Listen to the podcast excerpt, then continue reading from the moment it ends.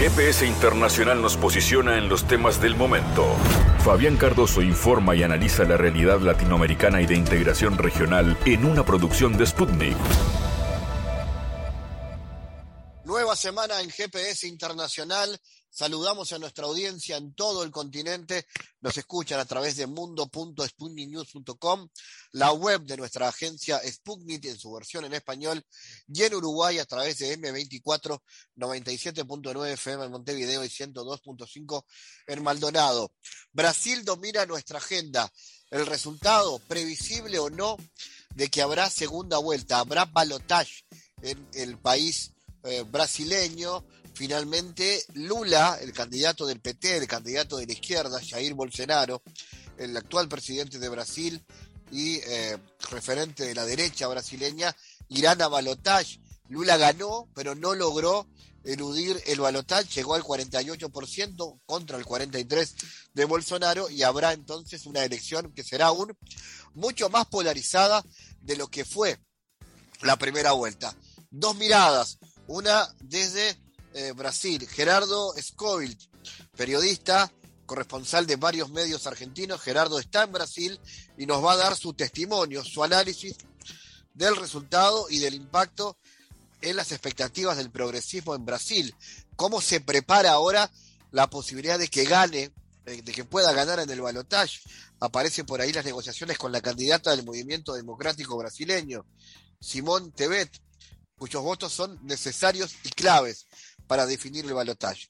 Gerardo Skalkovic entonces nos estará contando esto y tendremos la mirada también desde Uruguay, desde el presidente adjunto de la Comisión de Relaciones Internacionales del Frente Amplio, Martín Clavijo, que nos eh, prestará su análisis regional para saber también cómo influye esto a nivel del Mercosur y también en el Uruguay. ¿Qué señales políticas dieron los primeros discursos, muy especialmente el de Lula. Habrá que, tendrá que tener un viraje hacia el centro para convencer más votos y ganar este balotaje. Bueno, alguna de las miradas, que como siempre este GPS tendrá su bloque cultural y recibiremos a Sergio Machín, director de cultura de la Intendencia de Canelones en Uruguay, porque llegó la tercera edición de la Feria del Libro de Canelones y esta tercera edición que ya ha comenzado este fin de semana allí en la costa de Canelones tiene varias iniciativas, autores argentinos que llegan, entre ellos Eduardo Salchieri, que estará presentando su última novela, y antes de comentar detalles de lo que es, la invitación para todos y todos los ciudadanos de visitar esta feria del libro, Sergio Machín estará aquí en GPS Internacional, que como siempre, con contenidos variados y mucha dinámica, comienza de esta manera. En GPS Internacional localizamos las noticias de América Latina.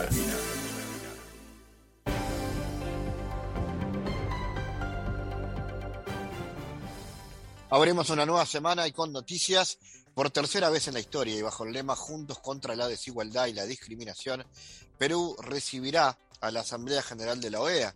Entre los temas a tratar, la seguridad alimentaria de la región y la protección a los derechos humanos tendrán protagonismo. La edición 52 de la Asamblea General de la OEA va a congregar a delegaciones de alto nivel de más de 30 países y se va a desarrollar entre el 5 y el 7 de octubre en el Lima Convention Center en la capital peruana. El país será anfitrión por tercera vez de la cumbre tras las ediciones de 1997 y 2010. Este año, la creciente desigualdad es una preocupación ineludible. Según secretarios, según declaraciones del ministro de Relaciones Exteriores de Perú, César Landa, quien agregó que resulta urgente actuar en contener y revertir la profundización de las brechas sociales que debido a la pandemia y otros factores crecientes se han acrecentado. Entre los temas que se debatirán serán los impactos de la pandemia y las consecuencias del conflicto en Ucrania, que repercuten en el alza de los combustibles, así como en la escasez de fertilizantes. El presidente de México, Andrés Manuel López Obrador, dedicó una canción en la OEA, organismo al que acusó de mantener la misma política de dominación política. Durante su conferencia matutina del 29 de septiembre, el mandatario mexicano criticó que la OEA no quiera reformarse a pesar de que ya cambió el mundo y la mentalidad del pueblo. Lo anterior, tras referirse a una solicitud de entrevista que realizó el presidente de la mesa directiva de la Cámara de Diputados, el panista Santiago Crel, y la cual rechazó porque el PAN siempre lo acusa con organismos como el Parlamento Europeo, la OEA o el Departamento de Estado de Estados Unidos. Sobre este punto, López Obrador reiteró que a pesar del paso del tiempo, no quieren reformarse y mantienen los mismos aparatos y la misma política de dominación hegemónica. Del centro de la socialdemocracia. Y ahí van todos a firmar un manifiesto en contra de nosotros. Sin fundamento, sin razón el que estaba de Coparmex me fue a acusar con el rey. Y otros eh, traficantes de influencia de México, ahí van a Estados Unidos a acusarnos, al Departamento de Estado, al Congreso, a la OEA. Me estoy riendo porque hay una canción, pero no, no la voy a poner, es de Carlos Puebla. ¿Ah? Ah, ponla, ponla, ponla, ponla, ponla, porque digo, si no, por los jóvenes, por los jóvenes, pon, es que Carlos Puebla, sí. ¿Cómo no me voy a reír de la OEA? Que es una cosa tan fea. Van a ver ahora.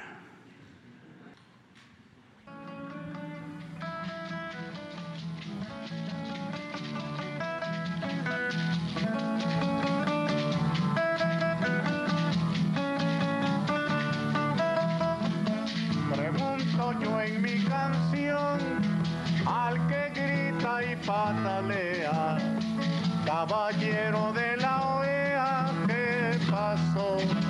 con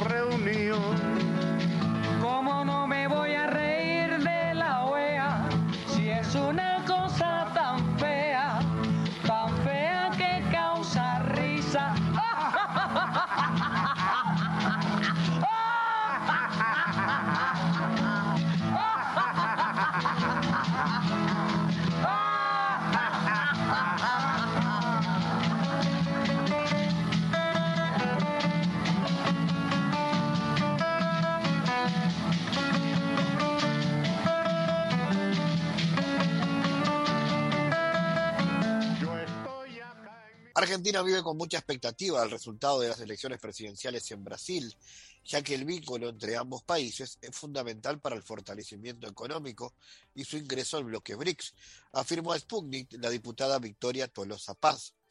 La entrada al BRICS tendrá mucho que ver con ese fortalecimiento. La Argentina tiene que consolidar un Mercosur que pasó por distintas etapas y tiene que relacionarse con el mundo como un bloque bien potente y competitivo y con reglas de juego claras para mejorar su competitividad y que no lleve puesto el sueño de una región que tiene profundas desigualdades sociales y tiene que seguir incluyendo laboralmente, expresó a esta agencia la legisladora argentina. Tolosa Paz estuvo el 2 de octubre en el comité de campaña del expresidente Lula en la ciudad brasileña de São Paulo en el marco de la primera vuelta de las elecciones presidenciales. Las acciones de Tesla cayeron cerca del 9% este lunes 3 de octubre, luego de que Elon Musk CEO de la empresa automotriz, publicó su plan de paz para Ucrania. A través de su cuenta de Twitter, el empresario estadounidense llamó a sus seguidores a votar un plan de cuatro ejes para poner fin al conflicto. La estrategia propuesta por MUX consiste en volver a realizar elecciones en las regiones reintegradas a Rusia con la supervisión de la Organización de Naciones Unidas, a pesar de que los referéndums celebrados en Donetsk, Lugansk, Kherson y Zapoye contaron con la participación de observadores internacionales independientes, cuya presencia fue ignorada por los políticos y medios occidentales. Reconocer que Crimea forma parte de Rusia, como lo ha sido desde 1783. Asegurar el abastecimiento de agua para Crimea y que Ucrania se mantenga neutral. El presidente de Bulgaria, Rumen Radev, se negó a firmar el texto completo de la declaración de nueve países de Europa del Este, debido a la cláusula de apoyo a la entrada de Ucrania en la OTAN, informó la oficina de prensa del líder búlgaro. Rumel Radev no está de acuerdo con el texto completo de la declaración adoptada por algunos países de Europa del Este en relación a la adhesión de Ucrania a la OTAN. El presidente apoya otras posturas contenidas en el documento. La nota destaca que si bien Bulgaria firmó una declaración sobre la futura incorporación de Ucrania en la cumbre de la OTAN de Bucarest del 2008, esto tuvo lugar en un entorno de seguridad completamente diferente. El mandatario considera que la decisión de la integración de Kiev en el bloque militar debe tomarse solo después de que Rusia y Ucrania, como bandos del conflicto, hayan elaborado, adoptado y aplicado parámetros claros para su solución pacífica. Los presidentes de nueve países de Europa Central y Europa del Este publicaron este 2 de octubre una declaración conjunta en la que expresaron su firme apoyo a la decisión de la cumbre de la OTAN en Bucarest sobre la futura admisión de Ucrania.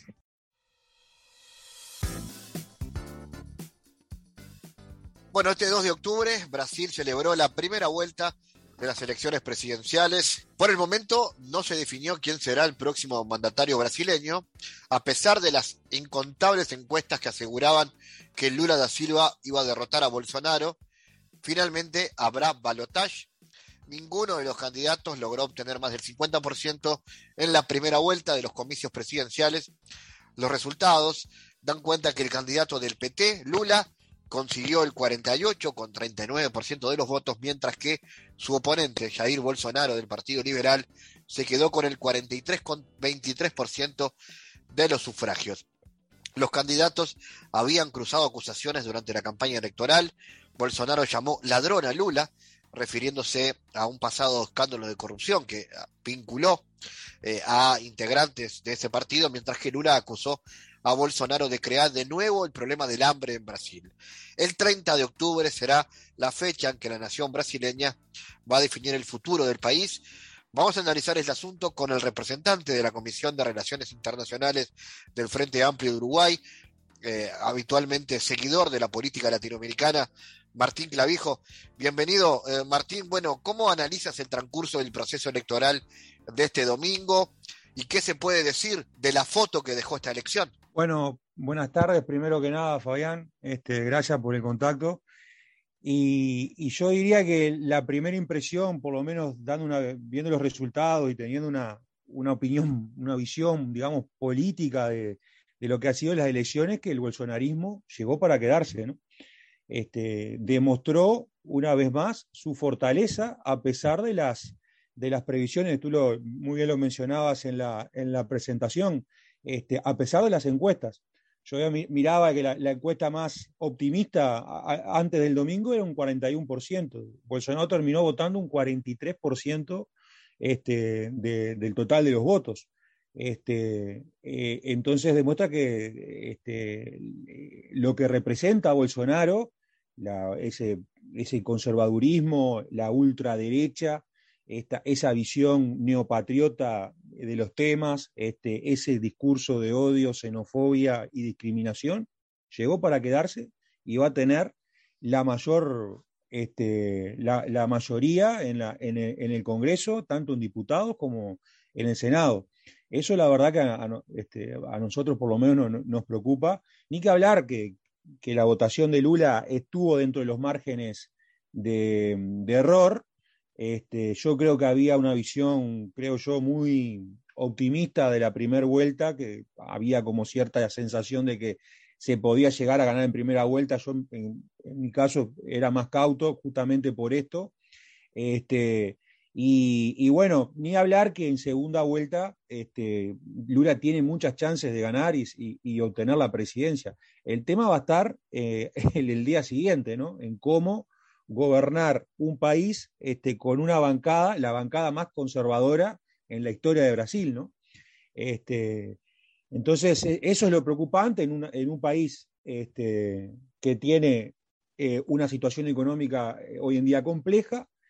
Y ni que hablar, si ya se sabía que desde antes de la primera vuelta que el gobierno no iba a ser un gobierno netamente con un perfil de izquierda. Este, ya la fórmula presidencial ya, ya, la indicaba, ¿no? Este, Alkin representa lo que es la burguesía paulista, este, pero bueno, este, por lo menos ante lo que ha sido la presidencia de Bolsonaro, porque uno a veces, este, más allá de analizarla de la persona y lo que representa, lo que fue el gobierno de Bolsonaro, ¿no? Este, lo que está, eh, este periodo que está terminando, ¿no? Lo que fue la pandemia. ¿Cuánta gente murió en Brasil este, por la irresponsabilidad del gobierno cuando eh, lisa y abiertamente, públicamente decía que era una gripecina. No sé si te acordás de eso. Este, y este, yo creo que el análisis es mucho más profundo de que si hay este, maniobras con fake news, de que si hay un gran poder económico detrás de, Bolsonaro, porque con todo esto yo te digo, bueno, ¿por qué la gente vota a un candidato como Bolsonaro?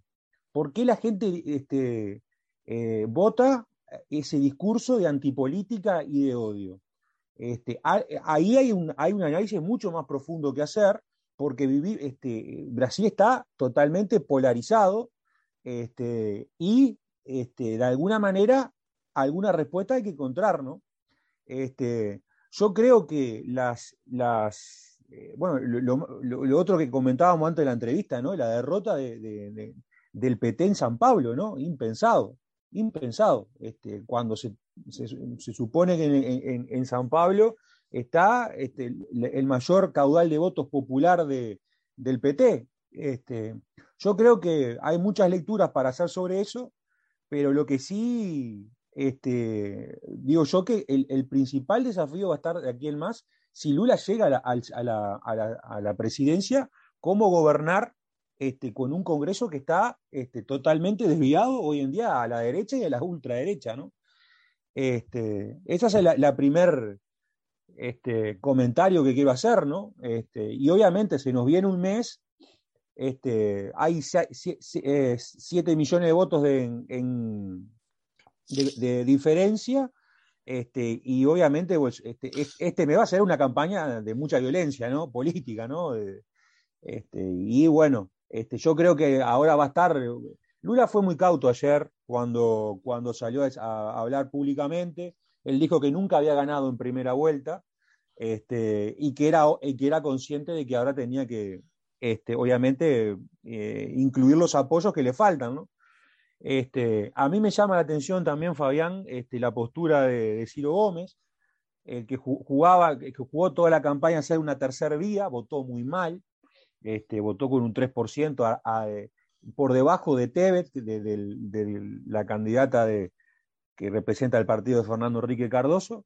Este, y yo creo que muy, muy inteligentemente Tebet ayer lo que hace en la primera, en la noche cuando se saben los resultados, darle el apoyo a, Lula. No así, no así Ciro hasta ahora, ¿no? Entonces, este, creo que bueno, yo creo que, con ese respaldo y, yo creo que con una campaña, digamos, este, inteligente, obviamente están las condiciones para que Lula gane en segunda vuelta. El tema va a estar, como digo yo, el día después, ¿no? Martín, y de la votación de Bolsonaro, ¿qué se puede decir? ¿Sorprende? Eh, ¿La alta votación va a influir algo en la campaña también, pensando en la campaña que va a hacer el PT? ¿Qué se puede decir del rival de Lula y actual presidente de Brasil? ni que hablar que sorprende, ¿no? Por lo, que yo te decía este, eh, previamente. Ahora, yo creo que se lo subestimó este, como pasó en el 2018. Este, por eso yo decía al principio que, lo que representa el bolsonarismo, lo mismo que Trump en Estados Unidos, son esas derechas, esas derechas neopatriotas, como dice el politólogo Camilo López, este, con un perfil nacionalista, con un discurso antipolítica, llegó para quedarse.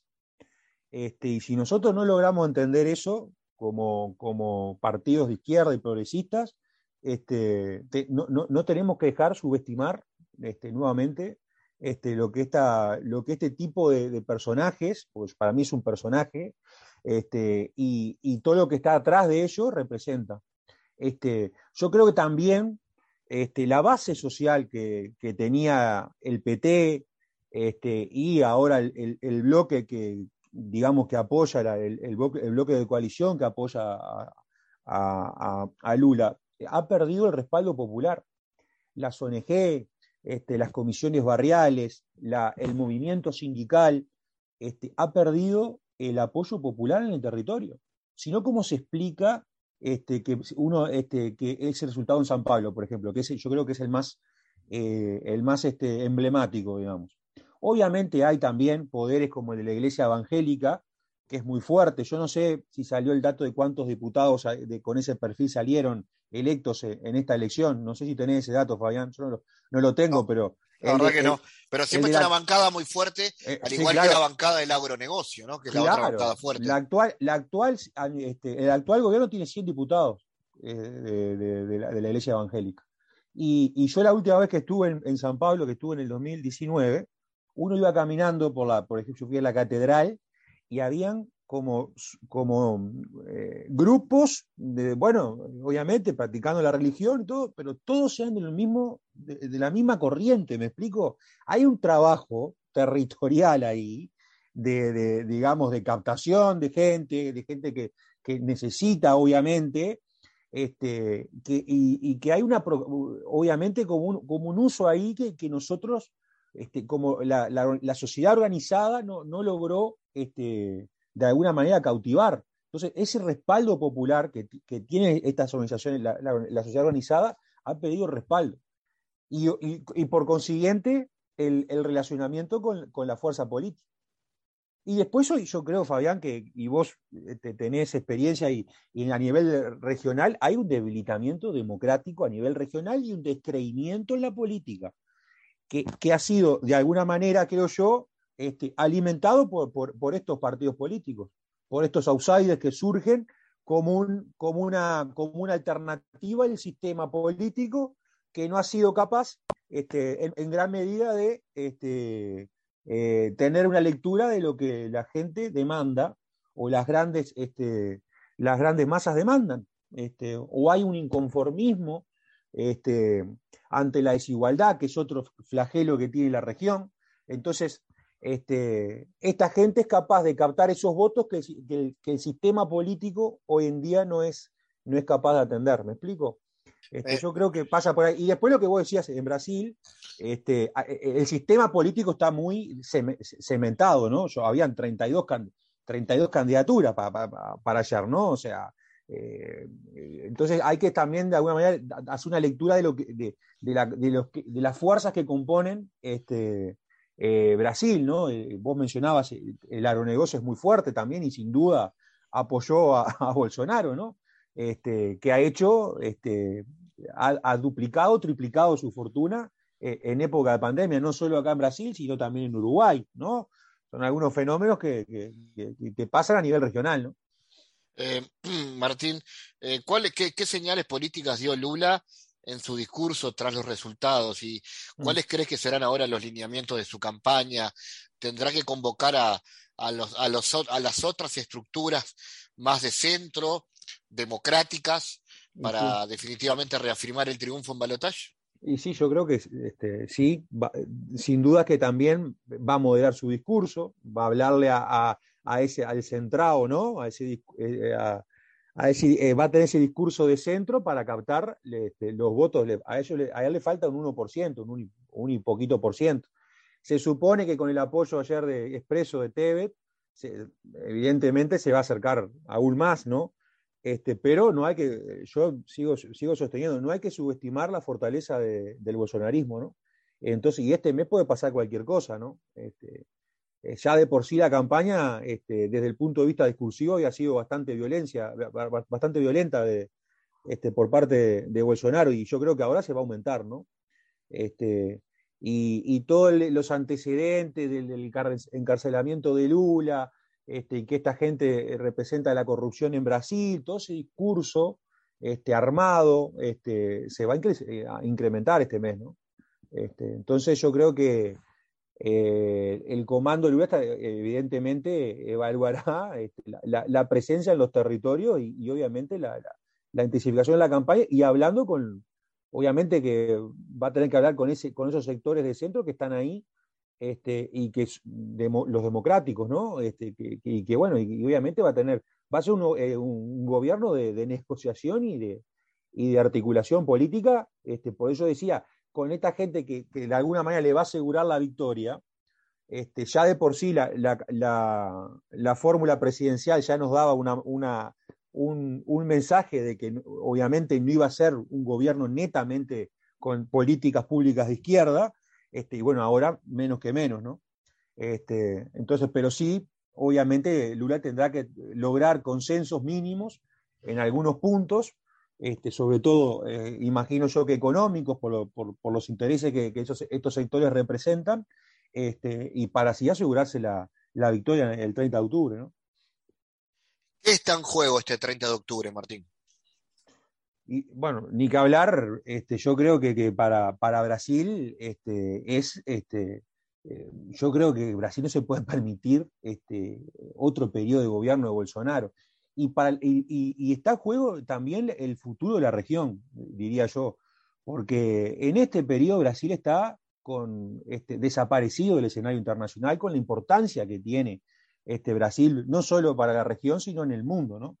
Este, es una oportunidad para que de alguna manera, y, Lula lo ha mencionado en, en su campaña, de este, reimpulsar Brasil, de volver a, liderar la región, este, ha hablado de la, de, del reimpulso, digamos, de, procesos de integración que hoy están este, de alguna manera debilitados o, paralizados, como, como, lo es la, UNASUR, como lo es el Mercosur y la, y la CELAC. Este, evidentemente que para nosotros, para la región es muy importante y para, nosotros, para Uruguay también. Sé que aquí hay otras voces que opinan lo contrario, ¿no? Hoy escuchaba a Ignacio Bertesay, decía que lo mejor que le podía pasar a Uruguay que, que Bolsonaro siguiera en el gobierno, este, con una visión, la verdad, bastante, bastante lamentable, digamos. Este, y yo creo que, será una, una, una, es una elección clave para la región. Lo era como, como lo fue la de Colombia, este, es clave esta de Brasil para reimpulsar los procesos de, de, integración que nos tienen como, como una región este, totalmente este, fuera del escenario internacional. Tenemos una región, América Latina, sin incidencia a nivel internacional en las principales decisiones. Y yo creo que no podemos cometer el mismo error nuevamente de que cuando teníamos la era progresista no fuimos capaces de generar este, las estructuras organizativas o, la institucionalización necesaria para que esos procesos de integración se fortalecieran y se consolidaran.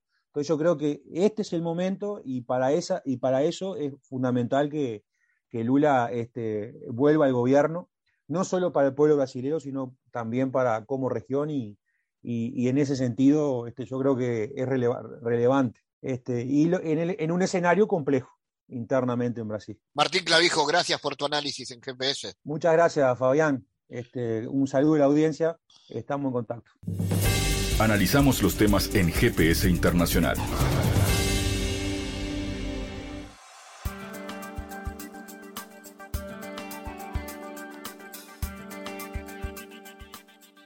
Bueno, un eventual triunfo de Luis Ignacio Lula da Silva en la segunda vuelta de las elecciones en Brasil apuntará al restablecimiento de, las relaciones diplomáticas con Venezuela y esto además podría ejercer presión en Estados Unidos para que rectifique su política exterior sobre esta nación caribeña. Esto lo ha dicho nuestra agencia Sputnik el politólogo Walter Ortiz. Una victoria de Lula da Silva sería un giro copernicano con respecto a las relaciones con Venezuela y podría generar algún medio de presión hacia el gobierno de Estados Unidos para que profundice cambios y rectificaciones necesarias en su política exterior hacia Venezuela y no como hasta ahora hemos visto una pretensión de querer modelar el sistema político venezolano al sistema electoral de cara a las elecciones de 2024, expresó Ortiz en una conversación con Sputnik. En las elecciones de este domingo, Lula obtuvo el 48,39% de los sufragios, mientras que el actual presidente y candidato del Partido Liberal, Jair Bolsonaro, consiguió el 43,23%, de acuerdo con los resultados finales. Vamos a analizar las implicaciones de esta elección y su impacto en la región con el periodista de Página 12 de Argentina en Brasil, Gerardo Salkovich. Gerardo, ¿cómo analizas los resultados y cómo ha impactado esto en las expectativas del progresismo en Brasil? Se esperaba una victoria en primera vuelta que finalmente no llegó. Así es, bueno, un saludo para toda la audiencia y gracias por el espacio. Una breve aclaración, yo estoy cubriendo para el periódico Tiempo Argentino y para la agencia Nodal desde aquí, desde San Pablo, estoy hace unos 10 días en Brasil, eh, primero viviendo la sensación de la calle y bueno, la, previa, y después lo que fue ayer, la verdad que una jornada que terminó con eh, sensaciones de sorpresa quizás y de preocupación para el PT, para Lula y para las fuerzas democráticas del Brasil, porque como decías, Se esperaba, por un lado, una victoria quizás en primera vuelta, no era lo más probable, pero había muchas expectativas de que Lula pudiera sacar más del 50% de los votos, pero sobre todo que le sacara una ventaja mucho más amplia a Jair Bolsonaro. Todas las encuestas le daban una ventaja de entre 8 y 10 puntos, lo cual hubiese significado que llegara al balotaje en mejores condiciones, y no pasó ninguna de las dos cosas. No se llegó a ganar en primera vuelta, solo faltó un punto y medio eh, de votos, y Bolsonaro sacó, llegó al 44, casi 43 y medio, con lo cual eh, mucho más de lo que se esperaba, y insisto, decían todas las encuestas. Uno en general descree bastante de las encuestas, pero por lo que dicen acá en Brasil, suelen ser bastante confiables y suelen acertar. Eh, así que sorprendió también eh, cómo han pifiado las encuestas eh, previas en Brasil.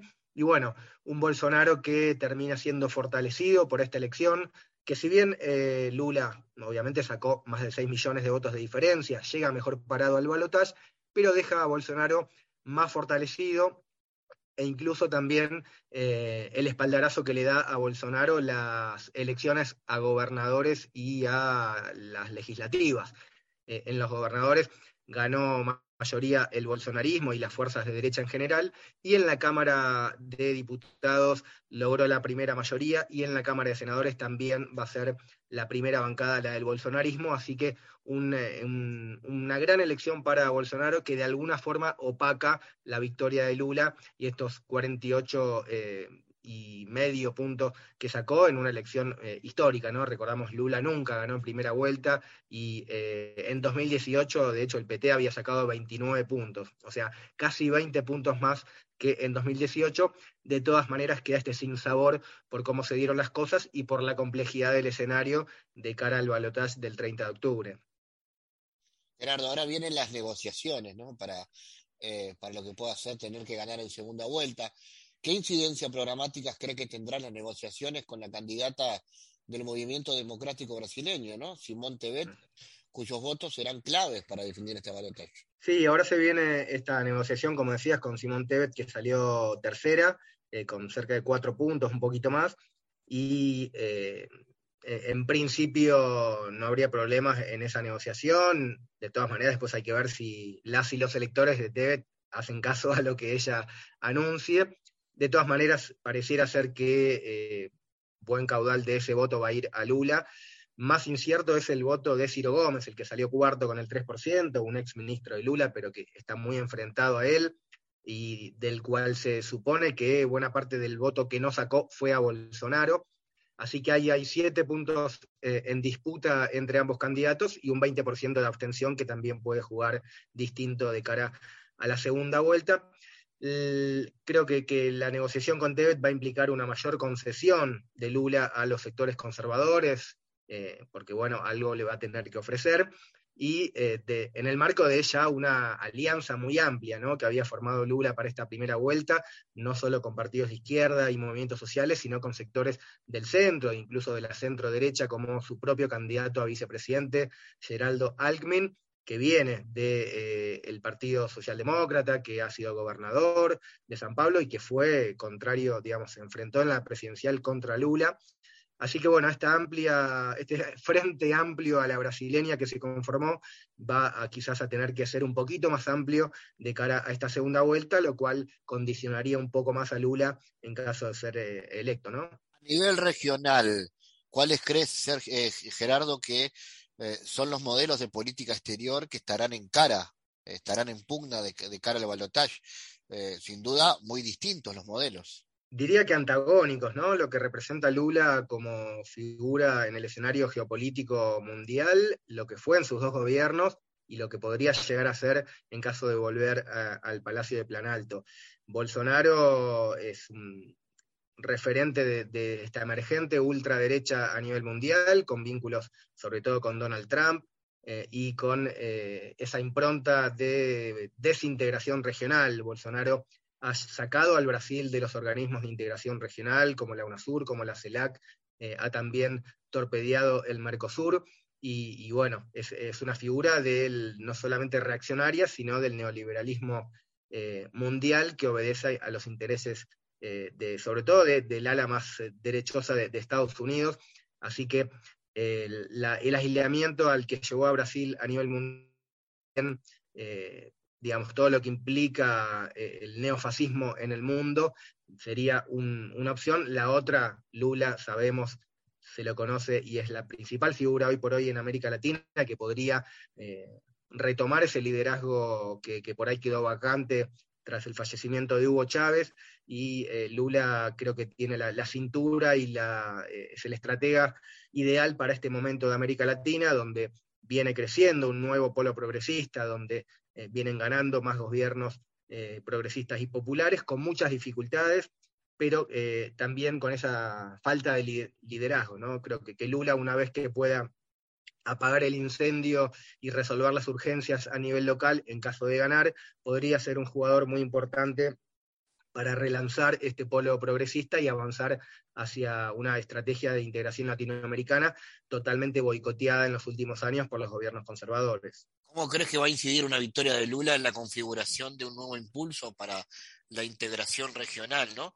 Y cómo analizas la importancia de esto en estos fuertes movimientos que se han dado últimamente en la región, la llegada de Petro a Colombia, de Boric en Chile, ¿Cómo cambia ese mapa? Sí, creo que estamos viviendo un nuevo tiempo en América Latina, eh, esta segunda ola progresista o este progresismo de segunda generación, como dice García Linera, que comenzó por ponerle un tiempo en 2018, después de esa ola conservadora, eh, con el triunfo de López Obrador en México, con el, triunfo contra Macri en la Argentina, con la recuperación de la democracia en Bolivia y lo que decías, el triunfo de Boric en Chile, en Honduras con Xiomara Castro, en Perú, aunque Perú con muchas más dificultades, y recientemente la llegada de Petro eh, en Colombia, ¿no? Mm, Chile y, Colombia, dos países que no habían sido parte del primer ciclo progresista. Estamos viviendo un nuevo tiempo muy distinto también al denominado ciclo progresista de comienzos de siglo, ¿no? Con liderazgos distintos, quizás menos carismáticos, quizás más moderados, y que de alguna forma hoy les toca más que nada gestionar e intentar estabilizar las administraciones más que eh, apostar a transformaciones más profundas como fue en aquella época. Así que un momento muy distinto también a nivel eh, de la situación económica mundial. En ese momento vivíamos ese auge de los commodities y hoy es una situación mundial después de la pandemia y en medio de la guerra mucho más complicada, y en el momento de una transición hacia un mundo multipolar, donde también eso implica eh, movimientos geopolíticos, donde Estados Unidos empieza a dejar de ser la, el hegemón, esa potencia única, y vamos eh, transitando hacia este mundo eh, multipolar, donde Rusia y China sobre todo empiezan a, jugar en ese escenario y donde los países latinoamericanos están viendo cómo se posicionan, ¿no? Algunos ya han tomado postura dónde ubicarse, como Cuba, Venezuela, Nicaragua, otros siguen subordinados a Estados Unidos y la gran mayoría creo que sigue oscilando entre, eh, en ese juego eh, entre las potencias. Creo que la llegada de Lula sería fundamental para relanzar este polo progresista que por ahora creo que también eh, son una sumatoria de gobiernos, pero no han avanzado en mayores eh, vínculos de integración regional y es muy necesario recomponer los organismos como la UNASUR, como la CELAC, eh, que eh, en este momento van avanzando, pero a paso muy lento, y creo que Lula sería, decía, el, el, jugador ideal para conducir ese proceso y también para tejer un puente con los BRICS, ¿no? Así que la llegada de Lula tiene tendría un gran impacto y sería de gran relevancia, no solo para el Brasil, por la tragedia que está viviendo el Brasil en estos cuatro años de bolsonarismo, de deshumanización completa, sino también para todo el continente. Gerardo Zalkovich, gracias por tu análisis para GPS. Bueno, un saludo grande y, cierro con esto, ¿no? La victoria de Lula también sería muy importante para ponerle un freno, ¿no? A esta ultraderecha en América Latina y en el mundo que viene creciendo, que lo vimos en Italia, que lo vimos en Argentina hace poquito también, con un intento de magnicidio a Cristina Fernández, esos discursos de odio y de violencia política que eh, se reproducen y que eh, hacen emerger estos fenómenos de ultraderecha y que tienen en el bolsonarismo a la principal expresión en nuestra región, así que lo que pasa el 30 de octubre va a ser muy importante en todo sentido. Un fuerte abrazo y gracias por el espacio, a disposición cuando quieran. En GPS Internacional navegamos por la sociedad y la cultura.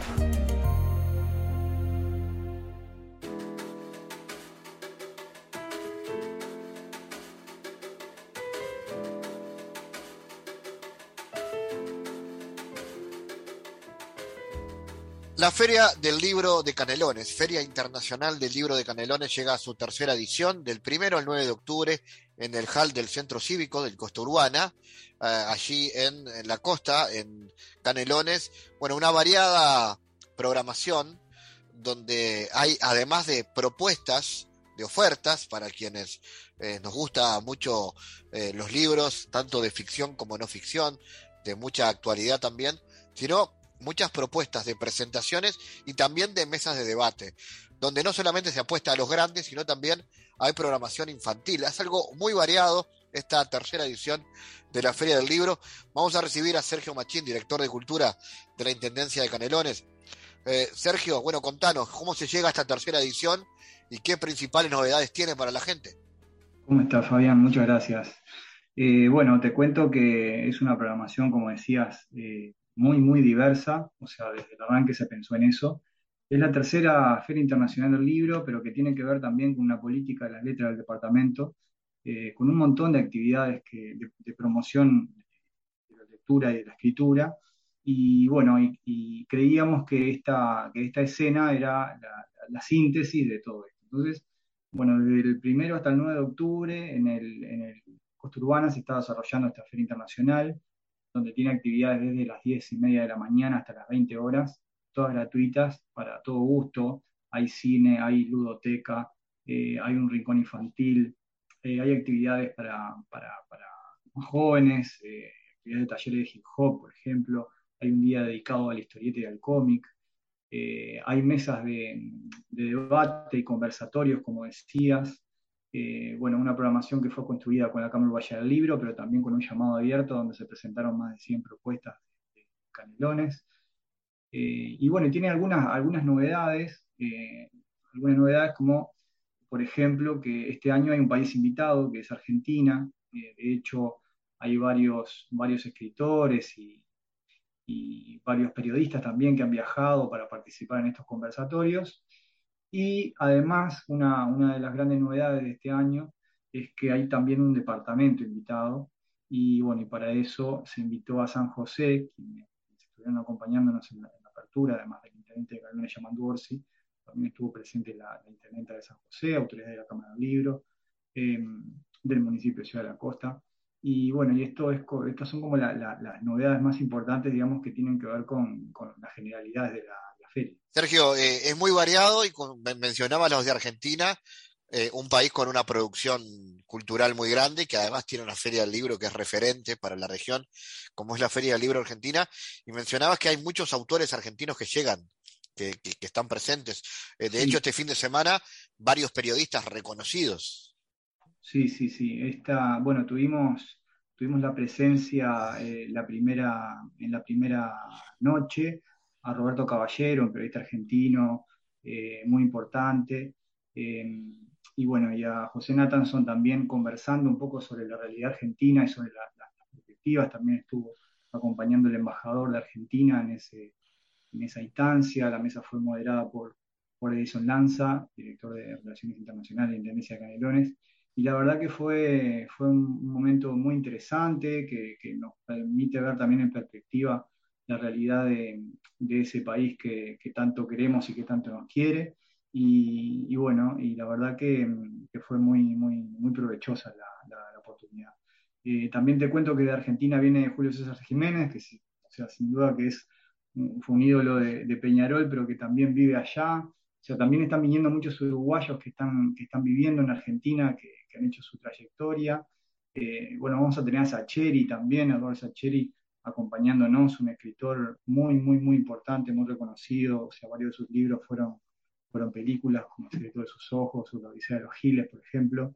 Eh, hay, una, hay una grilla muy, muy interesante que les, recomiendo eh, mirar, que, bueno, que se, puede descargar fácilmente del sitio de la Intendencia de Canelones. Y además están siempre las ofertas, ¿no? Las propuestas para llevarse algún libro, seguramente con, buenos precios. Eso es una, es una invitación también. Sí, siempre es una oportunidad también para poder nutrir eh, la biblioteca de uno, para hacer algún regalo. Eh, siempre es una gran oportunidad una feria del libro. de poder acceder a títulos que, bueno, que se estén presentando ahora, pero también oportunidades que, que por lo general se dan en estas instancias.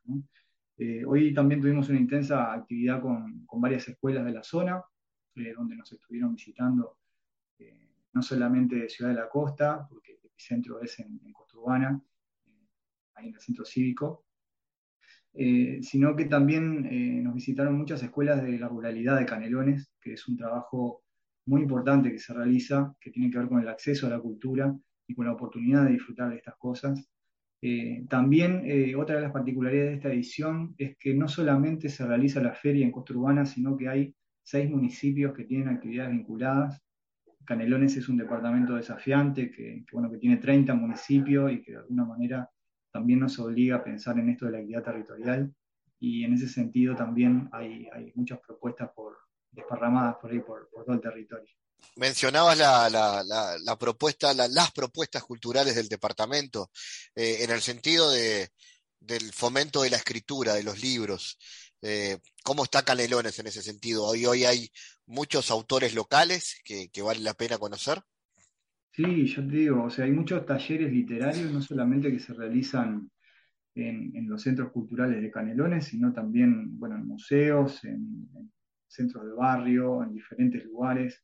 Hay un montón de gente que escribe. La Feria del Libro también, este llamado, también lo que nos permite es conocer más sobre, sobre nuevos talentos. Se está trabajando mucho tanto con, con, infancia y con la juventud. También hay muchos clubes de lectura, está el fenómeno de los booktubers. Eh, tenemos un programa que se llama Este Leo, que recorre principalmente los municipios que no tienen librerías es una feria del libro, también una alianza con, con Libros del Parque y la Intendencia de Canelones, y eso nos permite llegar con una feria del libro de cuatro días, eh, con 20.000 libros en una ciudad donde no, no, hay librerías, es la verdad que un fenómeno y un impacto muy, muy grande, y bueno, y este año se realizaron 12, o sea, es un, un esfuerzo eh, desafiante, logístico, también de, de vínculo con el territorio, que también nos va permitiendo realizar o poner a disposición también otras escenas para canarios y las letras. Sergio, finalmente la invitación está hecha para el Costa Urbana, pero en realidad también hay actividades descentralizadas en otros lugares. Sí, sí, sí. Eh, ya te digo, hay actividades en San Jacinto, en Santa Lucía, en Salinas, el 18 de mayo, en Pando, en la Floresta y en Sauce. Esos son los municipios que se suman a la Feria Internacional del Libro de Canelones. Les recomiendo que peguen una mirada a la programación porque realmente es muy contundente, eh, realmente es muy variada y hay oportunidades que, va a ser difícil que puedan repetirse. ¿Días y horarios y entrada gratuita, Sergio? Todas las actividades con entrada gratuita de lunes a viernes. La feria comienza a las 10 y media de la mañana. La última mesa por lo general está comenzando a las 20.30. Eh, los fines de semana arranca un poquito más tarde, cerca del mediodía. Y bueno, y vamos a cerrar el domingo con, con un artista de Canelones eh, imponente que se llama Lucía Severino. Y bueno, y cierra Pitufo Lombardo también con entrada gratuita. Sergio Machín, director de Cultura de Canelones, gracias. Muchas gracias a ustedes, Fabián.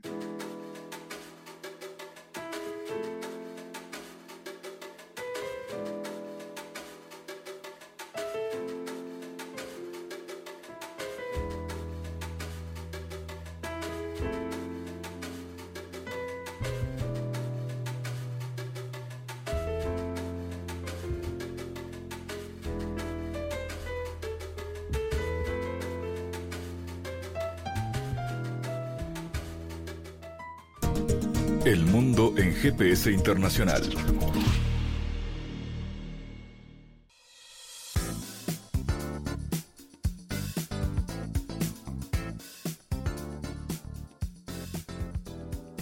En diálogos geopolíticos analizamos diversos asuntos que atañen a la política mundial, desde el abordaje de los ámbitos multilaterales de articulación política a nivel global hasta las cualidades y los propósitos de las configuraciones regionales, tanto en América Latina así como en otras regiones. Nuestro objetivo es poner foco a una gran diversidad de temas que atañen a la geopolítica en el mundo contemporáneo. Para eso vamos a recibir a Santiago Caetano, aquí en GPS. Bienvenido, Santiago. Así es, Fabián. A lo largo de las últimas columnas hemos estado analizando algunos aspectos históricos de las relaciones interamericanas en el marco de la Organización de Estados Americanos. Al respecto, advertimos la significación de valores universales en el sistema internacional como parte del marco ideacional normativo del organismo, más particularmente en lo relativo a los conceptos de democracia y derechos humanos. Y en este sentido, situamos la importancia de estos conceptos como valores universales y legitimantes de los estados en el marco de los procesos del sistema internacional de la posguerra tras la Segunda Guerra Mundial. Y realizamos un análisis desde la perspectiva constructivista en términos de la configuración de valores intersubjetivos como elementos socializantes entre los estados en el marco de las nuevas coyunturas estructurales en el mundo de la segunda mitad del siglo XX en adelante. Y asimismo, destacamos que dicho marco ideacional ha sido funcional para los intereses geopolíticos de Estados Unidos y más particularmente lo relativo a la pugna bipolar del sistema internacional de la Guerra Fría. Como ejemplo de ello, mencionamos el caso de la expulsión de Cuba de la Organización Hemisférica tras la cumbre de Punta del Este en el año 62 y por consiguiente advertimos que los valores de democracia y derechos humanos tal como fueron establecidos a partir de la Carta de Bogotá de 1948 marca esa estructura societal donde las identidades y los intereses subjetivos son de los, de los países se acercan y responden a aquellos de la potencia hemisférica. Y en este marco, hoy vamos a ahondar sobre el constitucionalismo internacional, del cual es fruto este conjunto de valores universales que anteriormente hicimos referencia. Y en este sentido, el constitucionalismo internacional constituye una nueva etapa del paradigma constitucionalista que emerge tras la Segunda Guerra Mundial y está constituido por tres corrientes características. Eh, la, corriente filosófica, que ubica a los derechos humanos como código moral que sustente el derecho internacional en un, sistema dirigido hacia una comunidad postnacional, según lo establecía Habermas.